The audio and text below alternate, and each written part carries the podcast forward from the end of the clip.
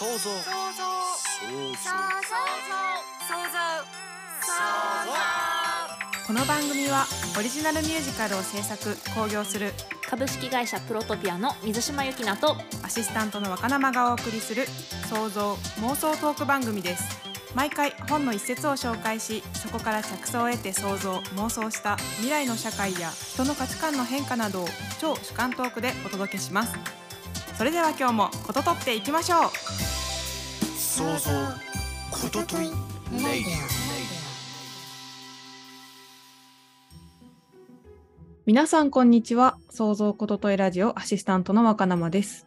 株式会社プロトピアの水島由紀奈です。前回は風光の大胆なところは我々が今当然だと思っている個人というあり方は歴史の中で作られた結果であってそもそも個人が個人であるということはどういうことか自体が歴史の中で変わってきたのだと考えるところですという一節からグレーゾーンに代わるミストゾーンという考え方を提唱したいという想像妄想を広げてお送りしました今回はどんな一節でしょうか？取り上げた一節を教えてくださいはい、今日の一節です。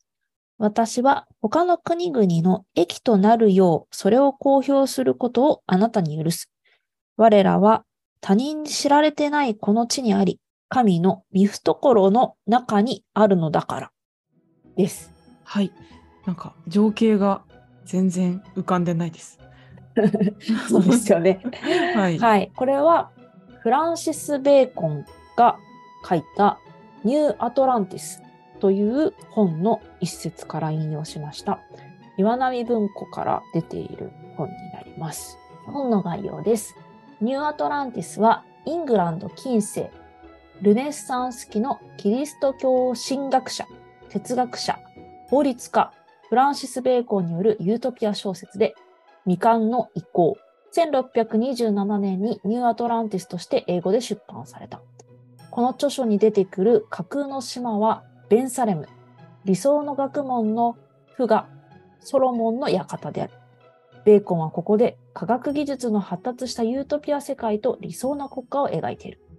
この著作は未完のままベーコンの死後に出版されたという本になります。じゃあ、これは小説の中の一節だったんですね。そうですね。まず、この本のあらすじを伝えると、ペルーから船出した我々一行は、日本、中国を目指すが、風に恵まれず、身体極まっていた。そんな時にようやく未知の島、ベンサレムにたどり着く。ここは我々と同じキリスト教徒の国であり、一行は異国人のための館に案内され、手厚くもてなされると、この国の歴史や社会制度、習慣、ソロモンの館という学級機関の話などを聞く。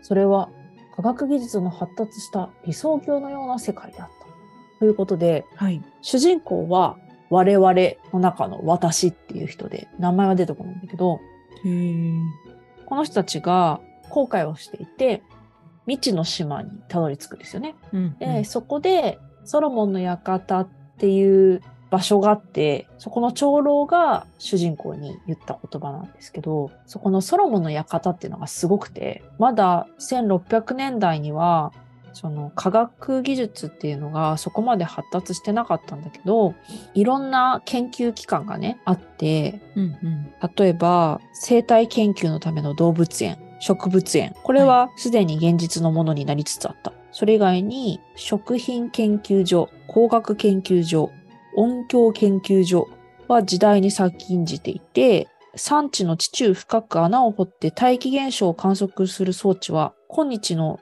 宇宙素粒子研究施設の先駆けとさえ思われるそれから廃棄物を燃料に変える装置、健康食品、筋肉増強剤などのアイデアも豊富にあると。それがね、あの、ソロモンの館の長老が、ソロモンの館ではこういうことをしていますっていうのを、うわーって話していくの。で、そこから着想を得て、その後の人たちが、そういう機関を本当に作るんだよね。うん。本当になんか大学みたいな感じですもんね。本書の及ぼした影響は広く深く今日までに及んでいる。出版されてすぐに西洋世界の学術公用語であったラテン語をはじめ各国語に訳され、ソロモンの家の構想は早くも1660年のイギリス王医学士院1666年のフランス科学協会の設立を促し、ヨーロッパ諸国の学問研究の組織化とその成果を社会に還元する体制の設備に寄与した。そのフランシス・ベーコンさんが妄想した期間ってことですよね、ソロモンの館っていうのは。そうそうそうそう。すごくないですか？すごいんですよ。未来未来人のような。そうそうなんていうそうか？実際未来に行って見てきたんじゃないかっていうぐらいうん具体的でびっくりしちゃうっていう風に実は前々回かな？紹介した複雑系の衣装に書いてあってこの本が、うんうん。それで興味持って読んでみたんですよね。へえ。それで今日の一節もう一度読むとあの簡単にねはい。ソロモンの館の長老は、この研究している技術を他の国々の益になるように公表していいよって言ってるの。うん。かつ、なんでかっていうと、自分たちは神の御懐の中にあるからって言ってて、はい。これって現実と違うんだよね、ここだけ。えこの本の影響が強くて、実際にそういう研究機関がいっぱいできたじゃん。はいはい。だけど、その人たちは他の国々の益になるように公表してないんだよね。自分たちの権利物にしてるってこと。なるほどなるほど。なので、この本は継承の書でもあるっていうふうに言われてて、ニューアトランティスはユートピア文学であるとともに、文明の発達に伴う危険を告げる形成の書、その回避を神に祈る宗教書という一面を持っているのであるっていうふうに書いてあって、はい。その知り得た知識とかそういうものが争いの種になるっていうことも一方でベーコンは分かってたんじゃないかっていうこと。うーん。これ未完の書なんだけど、はい。ほぼ最後の言葉が今日の一節なのね。そうなんですね。うんでこのベーコンさんはキリスト教の神学者でもあるのよ。昔の科学者とか哲学者とか数学者とかそういう学者さんって基本的に宗教の上に学問があったのね。宗教の上に学問。宗教観の上に学問があるから学問が明らかにすることってその宗教にのっとっていることが多いのね。その宗教の考え方とか。そうそうそうそう。う新しく見つけたこの現象は自分たちの宗教のこの部分と整合性が取れるとかさはいはいはい。そこから外れてるものっていうのはあんまり認めてないというかえー、なんかもったいない気がしちゃいますね。認めてないかうん。そのうまく組み入れようとするか、ああ、そういうことか。うん、ないがしろにしするわけではないってことですかね。いやそれはねケースバイケースなんだけどああ、そうなんだ。あのこの前テレビで見て面白かったのがはい。ダーウィンの進化論がうん。本当か嘘かっていうのを、あの、後世の人たちが裁判してる映像が出てて、え？一方の学者はダーウィンの進化論を、あの、学校の教育で教えるべきだって言ってるの。はいはいはい。で、もう一方の、まあ、学者か聖職者の人は、そもそもありえないんだって、そんなのって言ってるの。そのダーウィンの進化論が。そうそうそう。宗教的に猿から進化したなんてありえないんだから、そうやって言われてきたじゃんみたいなことを裁判してたりとか、有名な話ではさ、ガリレオ・ガリレイが地球が丸いって言ったら裁判にかけられて、地球は平たいんだって、やられたとかね、そういうこともあるから、うん、いずれにしろ、そういう一定の価値観の上に成り立ってたんだよね、学問が。で、それを分離させることによって、自分とか社会とか宗教と物理的に起きている現象が必ずしも関係してるとは限らないっていう発見があってから、はい。どんどんどんどん科学的なものとか物質的なものが進化するようになったのよ。へえ例えば32回目に話した通学する体の章でも言ったんだけど、アラン・チューリングっていう人が計算機の元になるようなものを発明したんだよね。はい。その時って、アラン・チューリングは機械的に人の心を作りたかったんだけど、うんそのために、まず機械の方を優先して作ったのよ。うんなるほど。で、心を分離させたっていうのが結構大きかったんだけど、はい。そんな風にして学問とか現象とかから自分の心だったり宗教的な価値観とか社会的な価値観っていうのを分離させていくことによって物事がどんどんどんどん機械的に進化していくんだよね。うん。私がやりたいとか関係ないからさ。まあ、そうですよね。だけど、翻って考えてみると、こういう宗教観を捨てて科学を進歩させた結果、はい。権利の取り合いとか奪い合いの時代になっているっていうことが、このフランシス・ベーコンの継承を理解しきれなかったってことにつながると思うんだよ。まあ権利の奪い合いっていうのは、うんまあ、特許とか、うんうん。まあ、各国の発明うんうん。とか。そういうのもあるし、うん環境破壊とかもそうかもしれないし、あ奴隷問題とかもそうかもしれないし、はいはいはい。科学が生み出す利益をみんなが独り占めしようとしてるじゃない、ああ、そういうことか、そういうことか。そうですね。でも、ソロモンの館の長老は、みんなで豊かになるために、それを提示することを許すって言ったはずなのに、確かに。その宗教観がなくなっちゃったことによって、殺伐したというか、その、うんうん。科学至上主義になっちゃったのね。そうですね。でさ、過去の回とかでもよく話してるんだけど、はい。まあ、これ以上経済の発展をどんどんしていくべきかっていうのは、私の中の大きな問いの一つじゃない？はい。例えば自分の心をきちんと取り戻して経済とかビジネスに向き合っていけば必然的に経済発展のスピードは鈍化するんじゃないかと思ったのよ。つまりはい。自分の心がきちんとあって物事に取り組めば何するにも結構迷うと思うの。うんうん。例えばね前回のフーコーの話でアイデンティティが確立したのって最近なんだよみたいな話したと思うんですけどはい。私アイデンティティ確立したのいつだろうって思ってみたのよ。おー自分史の中で。そう。で、一番はやっぱ就活だなって思ったんだよね。おーそれは、その就活で面接があるからとか、行動をしなきゃいけなかったからとかですか？そう。若生ちゃん理系だからちょっとわかんないかもしれないけど、はい。文系の人たちは自己分析とかね、めちゃくちゃやるの。自分の中で重要だった出来事は何だとか、うんうん。自己 PR を書くときの手法とかに、自己分析がどれだけちゃんとできてるかっていうことを評価されるというか、確かに確かに。それって今までなんとなく私ってこんな人って思ってたものをうん明確に私とあなたは違うって言うってことと同じなのね。うんうんそこで私とはっていうのが結構明確になったなって思っていて、うん。はい。その時に今まで社会とか他人とかと緩く共有してたものが全部分離した気がした。今思えば。ああ、そうですよね。私もそうかもしれない。その就活なのか、会社に入ってから、私にしかできないことやりたいとか、うんなんか歯車みたいな感じにはなりたくないみたいな気持ちが強くなったことから私ってどんな人間だっけ？とか気になって同期に私ってどんな人間だと思うって聞いたことありますもん。面白いそれ。今さ、歯車の一つになるのが嫌だって言ってたけど、はい。自分と他者を分離することって歯車になる第一歩だったかなって私的には思ってるの。まあ今喋っててそれもわかります。うん、そうですね。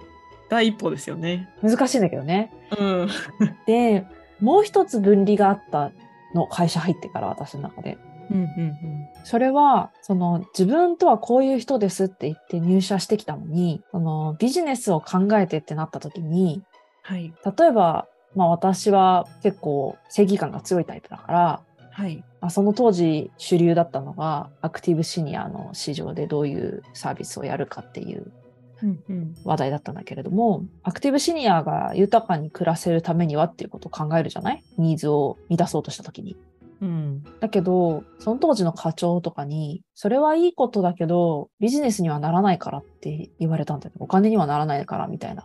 ニニュアンスでうんうんその時に結構自分の中で、社会にいいことってお金にならないことだったらやっちゃいけなかったのかなっていう衝撃を受けたの。2年目ぐらいの時に。うんうん。結構な衝撃ですよね。で、働くってこういうことなのかなみたいな。で、その当時はさ、はい。働くってどういうことなのかとか、そういうのを年上の社員から学ぼうとしてた時期だし、うんうんその会社の中で評価されたいって気持ちは大きかったから、うん。うん。すごくね、ショッキングで。なんか何を正にしたらいいかわかんないですね、自分の中で。そうそう。あ、お金稼ぎって違うんだ、みたいな。うんうん実はその後も結構言われることになるんだけど、それは事前事業なの？ビジネスなの？みたいなことをよく言われるじゃない？はいはいはい。そうですね。今私の考えは、はい。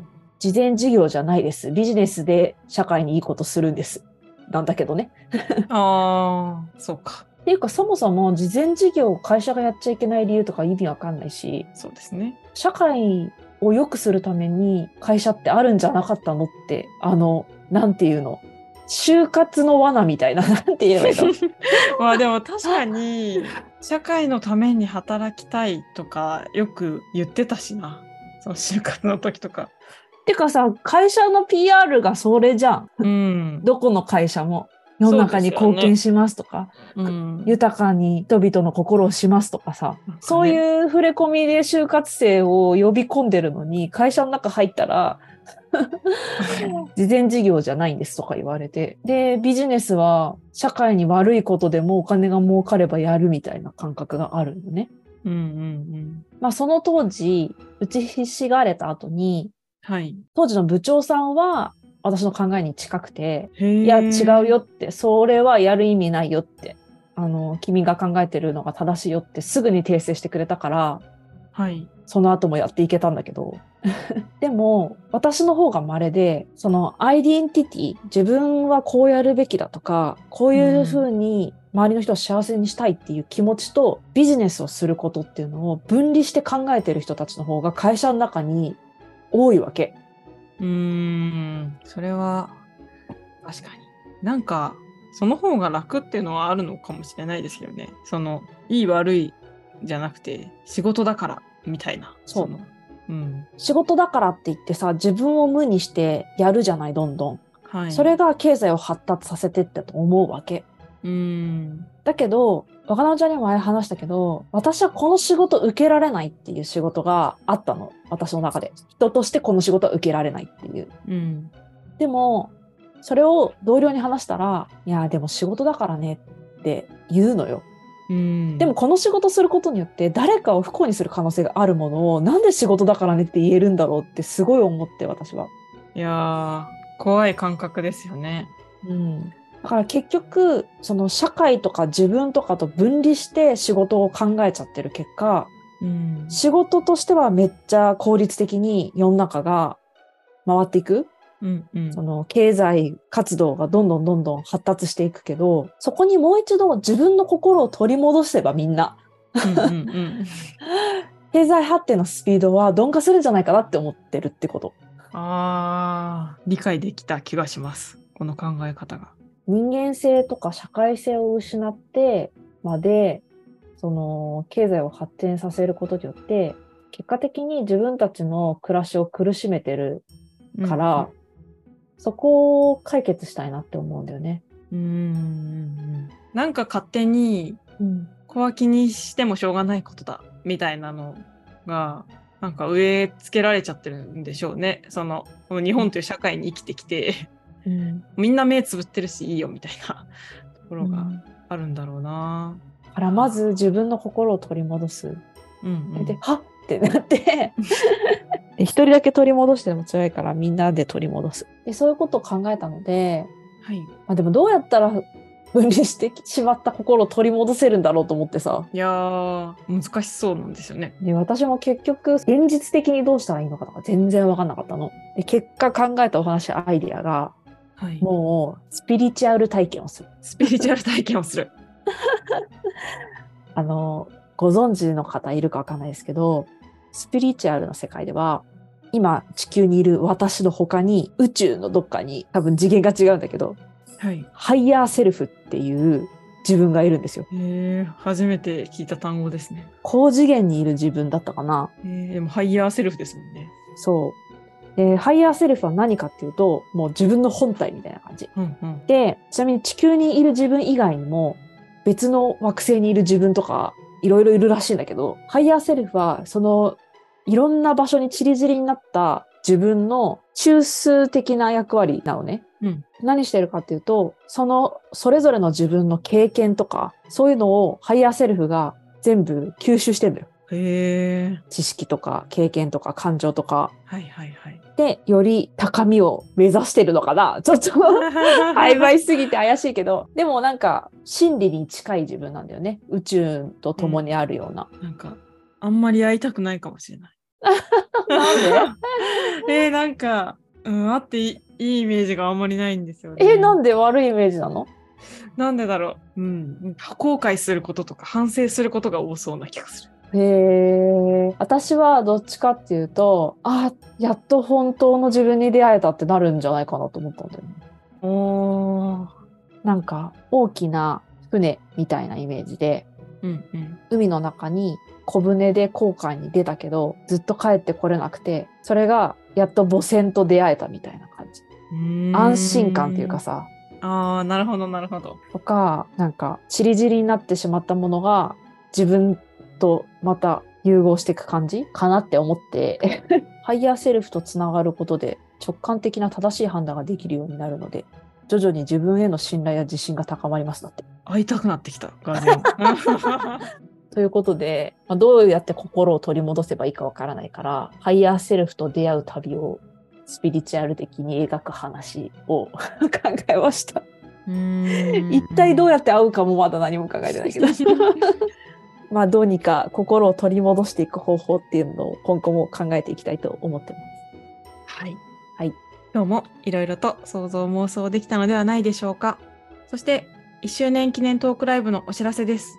ついに来週4月8日土曜日朝9時から想像ことといラジオのツイッターアカウントにてスペースライブを実施いたします。イエーイイエーイで、そのトークライブの際に紹介させていただきますので、そぞことといラジオの日頃の感想や皆様のホットな妄想、想像を概要欄にある Google フォームにてお便りをお待ちしております。当日イベントに参加できない方からのメッセージや記念品があるので、記念品希望のみの方でもご回答をお願いします。まだね、あのフォームの回答0件ですので、あのこの1週間でいっぱい来るんだろうなといういい妄想をしておこうかなと思っています。そうしたいと思います。はい。